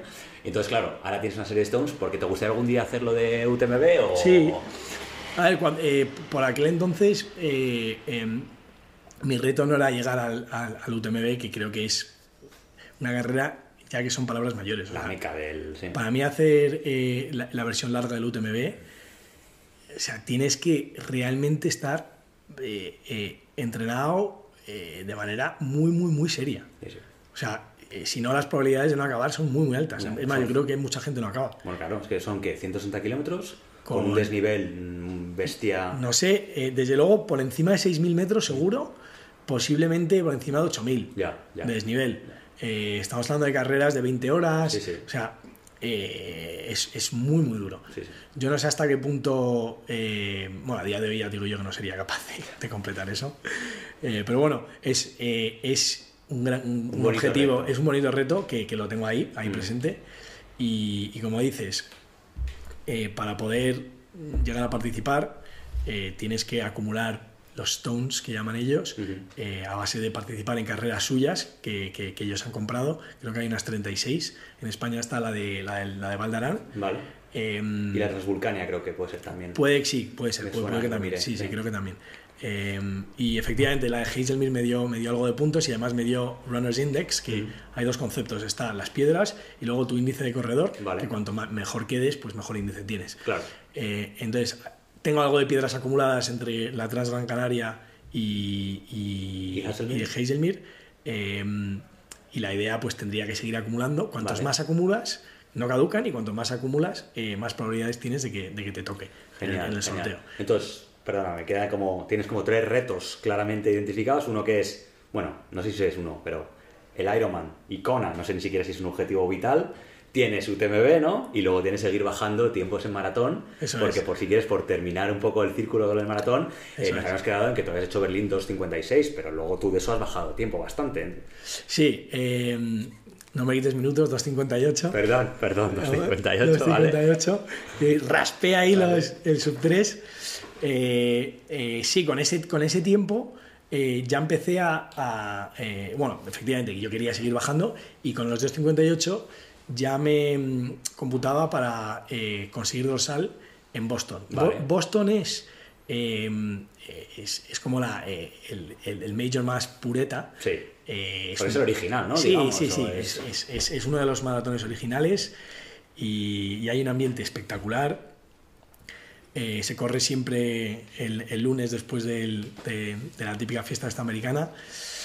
Y mm, eh, en Boston ya con el 2.58 eh, me podía clasificar. Vale. Y además en Boston eh, creo que no puedes ir pagando, o sea, es, es, no te queda otra que clasificar. Ah, sí, es, sí, es la única forma. Entonces, eh, ese era uno de los objetivos que tenía también, o sea, hacer el sub 3 para poder clasificarme a Boston. Claro, claro. Me, me, me, me, tocó el dorsal, que lo corrí como preparación para, para Roth. Para, para Roth que fue el mismo año y esa lo preparé con Clemente. Vale. Fíjate, no, no, no, fue una, no fue una prueba que, que preparásemos específicamente, porque obviamente el objetivo era arroz. Claro. Y esto era como lo tomamos un poco como un entreno. Pero ya empecé a entrenar bastante en serio con, con Clemente. Eh, no había preparado específicamente esto, no, iba, no llegaba con las mejores sensaciones corriendo. Pero al final, como el trabajo había sido bastante, bastante completo, había hecho mucha fuerza, había eh, tocado mucho bici, que, que, que, también te da bastante, sí. bastante motor. Eh, fui allí sin demás, fui ahí sin, sin ningún ritmo eh, en mente, salí por sensaciones. Vale. Eh, es más, me acuerdo que lo único que puse en el reloj fue el tiempo, o sea, no quería mirar ni pulso ni vale, ritmo, no me vale. interesaba. Yo, quería ir por sensaciones. Eh, y al final me encontré bastante bien y acabé creo que 2.53 o algo así. 2.53 y seguí, bajé algo más. Vale. Y, y como dices, esto pues poco a poco eh, eh, me, me, me, fue motivando para seguir con, con, los, con los major y, y este tiempo me, me, permitió clasificarme a Londres. Vale. Que aunque vivía ahí, pues eh, complicadísimo conseguir el... Sí, es muy difícil Londres. El, sí, es difícil que, que, que, te toque el ballot. Mm. Y, eh, pero con los 2.53 me clasifiqué, eh, lo corrí en 2000, creo que fue 21, vale. en octubre que habían cambiado, normalmente es en, en abril, eh, sí, pero, por el tema de COVID lo, lo movieron en octubre. Eh, la corrí en 2021, ahí sí que ya estaba empezando a correr más, porque ya había... Eh, esto fue creo que después de Hazelmere, ya vale. como que ya llegaba bastante bien preparado. Eh, en carrera a pie. Sobrado, ya eras uno de los favoritos. No, no, no. no, no digo sobrado tú, digo que llevas sobrado de preparación, ¿sabes? Sí, sí, de, sí. Aquí vamos. Eh, y al final en este eh, que acabé creo en 2.46 uh -huh. en, en, Londres. Buen, buena recortada. Sí, la verdad que mucho mejor. No, pues yo no pensaba que iba a bajar tanto el tiempo. No. Eh, pero vamos, acabé, acabé encantado. Pero así no es tu mejor tiempo. Eh, luego está, que, aunque no sea major, vale. Este fue uno de los retos que, que más disfruté con, con, el, con, el, con, el, grupo del Café Paraíso. -huh nos apuntamos, decidimos apuntarnos prácticamente el 100% del, del, equipo al Maratón de Sevilla. Vale. Eh, esto fue dos, 2022. O sea, o sea, sí, sí vale, justo hace un año. Que se lo hago yo el año que viene, el de Sevilla, que no lo conozco. Tremendo Brutal, circuito. ¿no? Sí, tremendo. ¿no? Sí, sí, y rápido. Espectacular. Junto con Valencia son los más rápidos de España. Mm -hmm. Y aparte, eh, cada vez se atrae a más corredores, hay mucho Sí, pro. sí, tiene mucha fama. Sí. El eh, tema es que no te pille un día muy caluroso, porque entonces puedes flipar. Sí, eso es verdad. Eso es verdad. Porque creo que, aunque creo que es en febrero, es en febrero. o algo así, en Sevilla te puede hacer 27 grados. Nosotros tuvimos suerte que... y típica temperatura de, de, de, de, entre 12 y 14 grados, que es perfecto. Claro, perfecto para sí, correr. Sí. Eh, y ahí sí que, volviendo al punto de antes, cuando, cuando vas con, con un grupo eh, eh, de amigos, todos estamos entrenando por el mismo propósito. Eh, estás un poco fichando al, al, resto con los ritmos que sí, llevan en sí, los sí. entrenos, las series, los volúmenes, eh, y, y, como que, que, que, te autoexiges, te picas y, y, y, quieres un poco maximizar tu nivel. Y me ayudó muchísimo a un poco a cumplir los entrenos a rajatabla, yeah. incluso empujarme más y meter más de lo que teníamos previsto con, con el entrenador. Y, ahí, y ahí llegué de lejos, yo creo que eh, pico de forma. Sí, ¿no? Y, y, ahí lo tenía claro, o sea, el ritmo era salir a 3.40, ahí sí que sí que fui controlando los ritmos, tenía, eh, tenía todo, bueno, tenía una tabla hecha con los ritmos cada, cada 5K, tenía uh -huh. la nutrición super medida y, y, literal salía a 3.40 y cumplí el ritmo todo, todo. Y se dio perfecto. Y, y, y acabé, la verdad que bastante, oh, creo que bien, o sea, me sentí bien al acabar, mantuve los ritmos y, y salió con el tiempo que quería. Yo quería bajar de o estar alrededor de los 2.35 y, y, y, y acabé en eso. Que son bien. palabras mayorcísimas, vamos, los 35. No sé si lo superaré alguna vez. Bueno, Eh, tienes ahora, ¿no? Me, sé que bueno. tienes- estás entrenando para terminar tu último Major, ¿no? Sí, es- sí, sí, sí, es, eh, en noviembre, En noviembre eh, en Nueva York. ¿vale? Eh, ¿Con objetivo de bajar esos 235 o bueno? Si es que, a ver, Nueva York es de, es de lejos el, el major más, eh, más difícil porque tiene el, el que más desnivel tiene. Es decir, creo que no es muy plano. No es muy plano, no es rápido, no es un maratón rápido. Y, y a ver, bajar de los 35 ahí es, es improbable, no imposible, tampoco además acabo de tener, eh, acabo de nacer mi, mi segunda hija hace escasos meses, hasta hace muy poco era imposible entrenar por, eh, por, por la falta de descanso, Total. eh, sobre todo. Y, pero bueno, se va a intentar. Eh, el objetivo está ahí, eh, aunque sea por escasos segundos. eh, se intentará, pero, pero bueno, a sabiendas que, que- que es difícil. Ya. Bueno, es un buen reto, ¿no? Y yo creo que tienes ahí ese objetivo. Y otra cosa no, pero yo creo que tú cumplir retos o por lo menos intentarlo, lo haces. Ha quedado bastante claro. O sea que- Lo, lo- lo intentaré, me esforzaré y ya, ya, ya- ya ver hasta dónde llegamos. Y si no, pues eh, acabar los seis major eh, ya- será un, vamos, un Bueno, objetivo cumplido. Te dan el medallón este, ¿no? Con todos Sí, los te dan, correcto, te dan eh, una medalla con las seis medallas. Sí, sí, sí. Eh, no sé muy bien a dónde tendré que ir para que me la den. ya.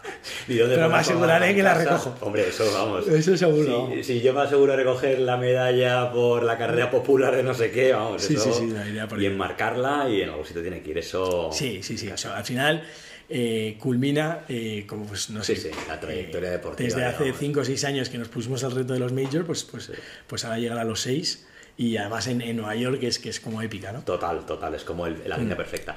Oye, y por ir terminando un poco, eh, vale, está claro cuál es el siguiente objetivo, pero ¿te has planteado qué te gustaría hacer después de eso? En plan, me, me- me apetece enfocarme más en el trail, quiero lo de tu UTMB, me gustaría algún día retomar temas distancia full Ironman, ¿tienes así como una noción o vas un poco a ir viendo?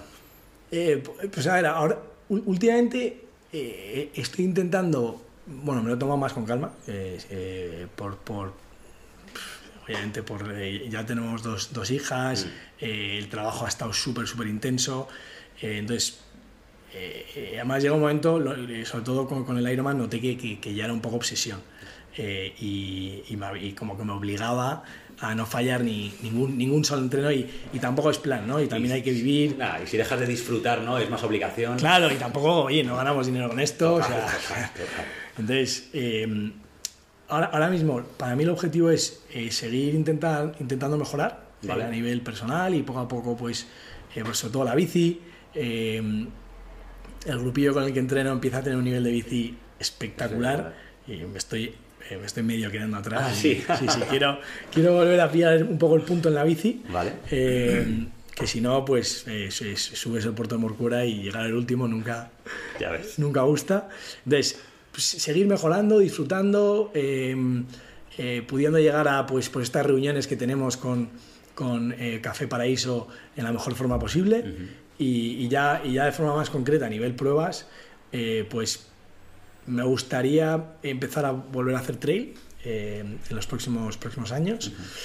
Eh, apuntarme a algún tema de bici eh, a- también, me, también me gustaría. Y luego lo de volver al triatlón ya, yo creo que ya más a largo plazo. No estaría mal cuando ya pues eh, los, hijos, los, los hijos sean ya mayores y tal y, y te- y te- y tenga más tiempo intentar clasificarme a Kona Joder, sería... vamos. pero vamos eso ya, ya en un futuro ¿no? No, no- no lo tengo como objetivo inmediato Bueno, y luego si entre medias también los niños eh, salen deportistas, les inculcas un poco esto, sabes a tratar con ellos. bueno eso sí que es una sería cosa eso sí que sería un sueño Sí, sí, sí. Eh, eso, es- eso sí que sería, eh, vamos, lo que más haría. Poder eh, acabar una carrera, eh, yo sé, correr un medio maratón, un maratón con, Con tus hijos. mis hijas, pues, total. haría tus feliz. Sí, sí, sí. Yo creo que es eso un highlight vital brutal. Y sobre todo si le- eso sirve para que les inculques la pasión por el deporte y un poco vida sana y demás, eh, Sí. doble éxito. Tampoco les puedo obsesionar, que luego eso crea efecto rebote. Ya, ya, ya, total. Así que con mano izquierda y poco a poco. Sí, que parezca que no lo estás haciendo muy adentro. Eh, justo, ¿sabes? Justo. que, bueno, si os queréis... Sí, pero bueno, por lo menos ellos van a ver que lo que se mama en casa. Ya Total, ven. total. Y eh, se hace deporte aquí, Sí, sí, sí. eh, le- le- se les dará la posibilidad y luego que elijan. Totalmente, totalmente. Yo lo veo exactamente igual. No sé si tienes tiempo para que te haga. Sí, sí, bueno, sí fenomenal. Bueno, pues ya por ir cerrando un poco, porque sé que además tienes que, tienes una reunión. Sí. Eh, sí me gusta terminar las, las entrevistas a la- hablando un poco de haciendo el té relámpago, que llamo yo, ¿vale? Con unas preguntas así rápidas. Primero que te quiero preguntar es si tienes un sitio favorito para correr. Aquí, o, o sea, en Madrid, en Londres, un sitio donde siempre sea tu go-to place. A ver, en Londres, eh, para mí la, la, la meca, y porque he vivido siempre muy cerca, es Hyde Park. Hyde Park, es ¿no? un parque espectacular, Mm. tiene eh, muchísimo espacio eh, eh, y, y vamos, no te cansas. Puedes meter entrenos de, de 18 20 kilómetros Ah, en sí. Park que, que, que- que se están hechos a menos. Y, sí, y, si- y si te aburres un día o lo que sea, pues, pues coger y, y te escapas a, a Green Park, que está al lado, Vale. eh, y, ya tocas todos los Royal Parks y, vamos, pero sí, diría que los parques de Londres espectaculares. Fenomenal. Eh, ¿Una carrera que te gustaría correr algún día? UTMB, el UTMB. ¿no? Me parece, sí. Luego también me hablaste cuando hablamos por teléfono una vez, creo que los 100 de ronda o los 101 de ronda, ¿no? Los- y los también- 101 de ronda. Que eso Eh, es- Sí, me alegro que lo saques. Eh, eh, ese es uno que, fíjate, diría que es, que es más difícil que incluso a, a los, a, a uno de los major eh, Sí, ¿no? apuntarse. Súper difícil. Porque eh, hay Porque pocas es del- plazas. perdona, ¿cómo lo, quién lo organiza? ¿El ejército? el- No, el- la Legión. La Legión. La Legión de Cristo. Eh, la, la organiza. Eh, los 101 de ronda, también conocida como la carrera de la Legión. Sí. Eh, lo que me gusta de esa, que, que, que me alegro que la saques, porque la verdad que la, la pondría ahí con, con, los- con, con, eh, la carrera del UTMB, es porque se, se puede correr por equipos. Ah, Eh, equipos de cuatro Vale. y, y al final computa el tiempo de, de los cuatro. Entonces la idea es que acabas corriendo la carrera juntos. Ya, qué Eh, guay. los cu- entonces eh, me encantaría con- con tres más de, del grupo de Café Del Café Paraíso, Paraíso, eh, hacerla. hacerla. Dices que es difícil, ¿por qué? Porque hay pocas plazas, porque... Pocas plazas y vuelan. Vale. Y, y lo hemos intentado en, va- en varias ocasiones, ¿Sí? el equipo, y, no lo hemos conseguido. ¿Y son 100, 101 kilómetros en asfalto o como...? No, no, no, esto es, esto es trail. Ah, es trail. Es ah, 101 vale, vale. kilómetros por, por los trails de, de la zona de ronda. De Ronda, ah. Y por lo visto es una de las, vamos, de las carreras más bonitas de España. Pues no, no, no tenía nada fichada, pues Sí, también la hay en, eh, en bici de montaña. Vale, vale. Pero mola más, mola más running, sin duda. Sí, sí, sí. Oye, eh, ¿cuál es el hito de- deportivo tuyo del que estés más orgulloso? ¿El tiempo en maratón o alguna haber hecho cualquier otra cosa? ¿Ganar el, el de Hazelmere? Pues, eh, a ver, eh, la verdad que el tiempo 2.35 es algo que nunca pensé que, que llegaría, parece como imposible. Luego te pones a ello y, y- Ya. y- y como todo, ¿no? Al final, como dice Kipchoge, im- im- eh, im- impossible is nothing. Eh, entonces, quizá eso, pero, pero gratificante, creo que, que más fue ganar la carrera de Hazelmere. Sí, ¿no? Porque es algo que, que al final no me esperaba. Y, y- y llegué algo preparado, pero nunca crees que vas a ganar. Claro. Y sinceramente, seguramente sea la, la- la única carrera que vaya a ganar. Bueno, de momento, veremos, veremos. Entonces, la verdad que eso fue como eh, lo más gratificante. Subidón completamente Sí, subidón absoluto. inesperado, ¿no? Sí, sí. Qué bueno. Eh, algo que ensa- O sea, hemos hablado mucho de resistencia, de entrenar en equipo y demás. Si tuvieses que extraer una enseñanza que crees que te ha enseñado todo el entrenamiento que has hecho y que, y que, y que puedas aportar o que puedas traer a tu vida personal o profesional, ¿cuál sería? Eh, ¿Capacidad de aguante? Eh, Bueno. ¿Luchar? no sé. Eh, yo creo que un poco la, la capacidad de organización y la capacidad de, de sacrificio, yo creo que eso sin duda aplica tanto al, al mundo del deporte como luego al, al mundo laboral, por ejemplo, y luego también al mundo de la familia, que, que hay que hacer muchísimos sacrificios Total, para... total. eh, ahora mismo tenemos dos hijas muy pequeñas y entre mi mujer y yo o sea, hay que... o sea, Sí, sí. que mu- Mucho, mucho sacrificio para que las cosas salgan, salgan adelante e intentar ser eh, lo menos egoísta posible eh, para, pues, pues, al final, para, Sí. para que, para que salgan adelante las niñas. Que las cosas cuestan y lo hemos hablado Sí. una vez y creo que eso daría incluso para un podcast aparte. Hablamos de- de las generaciones eh, más jóvenes o, Sí. de, o de esta cultura de la gratificación instantánea y demás. Y parece que tendemos a un mundo en el que cada vez el esfuerzo no sé si está peor visto o cuesta más. Sí. Cuando realmente en la vida todo lo que merece la pena cuesta. Esfuerzo. Completamente. No, al final las redes sociales eh, eh, lo, lo que han generado es una satisfacción inmediata Mm. y, y- y el sacrificio no está tan, tan bien visto, como Total, dices. total. Y yo creo que pues eso, el, depo- el- el- el deporte es algo que te, que te inculca la capacidad de sacrificio y luego la capacidad de superación. Eh, que, que, es algo que, que, que quería que aplica tanto en el mundo laboral como, como con la familia. Total. ¿Alguien que te inspire en todo lo que tenga que ver con resistencia? Yo sé que tienes una persona, ¿no? Que es... Bueno, eh, a ver, eh, es, escucho, diría que, que, Clemente Alonso, el, el entrenador sí. que, con el que empecé a entrenar, es el que con el que más he mejorado y, y, y, y es una persona que admiro mucho. Y, y luego eh, eh, hay un tío que es un crack, que, que, que hemos hablado sobre, sobre él antes, que es Íñigo San Millán, es. eh, que, se, que es además el, digamos, eh, doctor, preparador del, del UAE Emirates, el, el equipo de, de, de Tadej Pogacar. Mm. Y este es un auténtico fenómeno. O sea, poca gente entiende más sobre el metabolismo, eh, cómo, fun cómo, funcionan los distintos eh, sistemas sí. eh, dentro del cuerpo de, de entrenamiento. Eh, y merece la pena mucho escucharle. Que es un tío, yo creo, bastante poco conocido en España, para en Muy la mainstream, ¿no? Sí, pero en el extranjero es una eminencia. Es una eminencia. Y me hablaste de, me hablaste, creo que tiene un podcast con Peter Atia o con algo con así. Peter Atia, efectivamente. Que, que creo que, bueno, linkaré para que la quiera escuchar. Porque Espectacular. Se extiende mucho. Es muy técnico, mm. eh, requiere estar sí, concentrado, sí. Pero, pero habla un poco sobre la, la, las distintas zonas de entrenamiento, el concepto de la mitocondria eh, eh, y, y, además el impacto que tiene esto en, en enfermedades cardiovasculares, eh, diabetes, yeah. que, que, en realidad es, es, su primer objetivo, intentar eh, entender el metabolismo para eh, achacar estas, estas enfermedades tan terribles, el cáncer también. Yeah.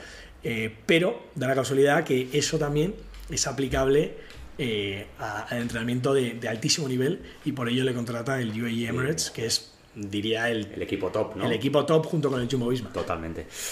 Vale, muy bien. Eh, pues colgaré el, la entrevista. Merece eh, la pena escucharle. Y luego, eh, para terminar, si tienes algún documental eh, de temas de resistencia que te guste, que quieras recomendar, y, o, y un libro también. Pues a ver, el tema, tema documental... Eh, o peli, digamos. O peli. Bueno, a ver, eh, yo, yo, hace, precisamente en el, en, el COVID vi el de, el de los Barclay Marathons. Sí, es, es mítico y, eh, a ver, es un poco friki, pero mm, merece la pena verlo por eh, el, entender la salvajada del trail. Porque esto es, para mí, es entender el, el trail en pura esencia, que sí. no solo el, correr y competir, sino también el, el entender cómo guiarte por la montaña. Y, y, y, y, en esta carrera en particular está prohibido ir con GPS y con nada. nada. Entonces tienes que. Un sí, poco... creo que les dan un Casio y luego tienen que ir usando sí. páginas de libros. O sea, sí, exacto, es, exacto. Brutal, Van con brújula y poco más. Sí, sí. Vale, eh, eso está guay. Te, te, recomiendo que te veas uno que se llama también Backyard Ultra, que es de. Backyard Ultra, lo conozco. Ah, sí. vale, que es también del mismo tío. Del mismo tío, que es. Que es... Eh, eh, que, eh, creo que era corres en una hora eh, la vuelta de que son unos 8 kilómetros o algo es. así, y luego el remanente hasta llegar a una hora lo, lo puedes descansar. Eso es. Y es eh, a ver quién hace más vueltas. Eso, nah, eso es una eso auténtica salvajada. Y es un juego, o sea, obviamente físico, pero tiene un componente mental más que otra cosa. Sí, sí, sí, sí. Vale, y algún libro, puede ser de business también, ¿eh? O sea, algo que te, algún libro que tengas un poco de cabecera o que te haya leído recientemente que te, interesante, que quieras recomendar. Bueno, eh, uno que me leí hace poco es el de eh, el de la historia de, de, de Nike Shoe Dog. Sí. Es, es, bastante interesante. Mm. Eh, y luego otro que, que leí hace poco es el de los Tarahumaras. Ah, el de Born to Run, ¿no? Born to Run. Sí. también muy buen libro. Mm son geniales y además son libros que han salido aquí porque la gente los ha recomendado. Ah, sí, porque, sí, sí, sí, sí, sí. Eh, yo me los he leído los dos y me parece que son espectaculares. Luego creo que lo de Born to Run desató una fiebre muy bestia por el correr en plan barefoot y tal. Sí, barefoot, descalzo y, y, y ha producido lesiones. Eso es, eso, eso hay que tener un poco de cuidado. Hay que tener un poco de cuidado con lo que se le pone de moda. Porque... Esta gente está hecha otra pasta, o sea, tiene otra fisiología corporal. Entonces, no, no, eh, no, no, como, como todo, hay hype. Totalmente. La gente se viene arriba Totalmente. o se compra las, las Next Percent eso eh, es. sin saber correr eso es. Eh, o, o, empieza a correr barefoot. Oye, porque tú qué zapatillas usas? Me fijo antes eran Saucony las que llevabas hoy. Sí, hoy, hoy llevaba Saucony eh, que me parece una, una zapatilla muy polivalente. Mm. Estas son las Endorphin Speed, eh, que son, tiene una placa de carbón, mm. no, no, de carbón plana, tiene una, una plaquita eh, de un polímero vale. Y que, es, que, está muy bien para hacer ritmos de intensidad y vale. tal. Pero en general me gusta un poco probar todo. Vale. o sea, no tienes unas, de unas zapatillas a las que sean las tuyas. A ver, para competir, yo creo que Nike está un, un peldaño por encima de los demás. Vale.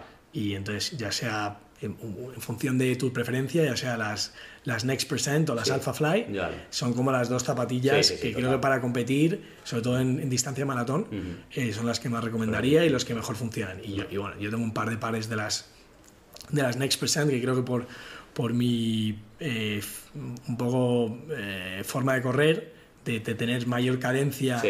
eh, y también por mi peso, creo que, que me va bastante bien. Claro, me va bastante bien. Muy bien, muy bien, muy bien. Pues nada, nada, tomamos nota de todo y nada, tío, muchísimas gracias por tus respuestas y sobre todo por este ratito que ha estado fenomenal y ha sido un placer. Nada, a ti, a ti. Igualmente, y enhorabuena por, por el podcast. Nada, un placer. Que Lo es estoy de- disfrutando muchísimo y sobre todo conociendo a gente con historias tan interesantes como las tuyas. Te seguiremos en Strava y bueno, ya iremos hablando para ver cuáles son tus siguientes retos y sobre todo a ver qué tal Nueva York. Muy bien. Y a ver si volvemos a entrenar juntos. Claro que sí, cuando quieras. Muy bien, pues un abrazo fuerte. Muchas gracias.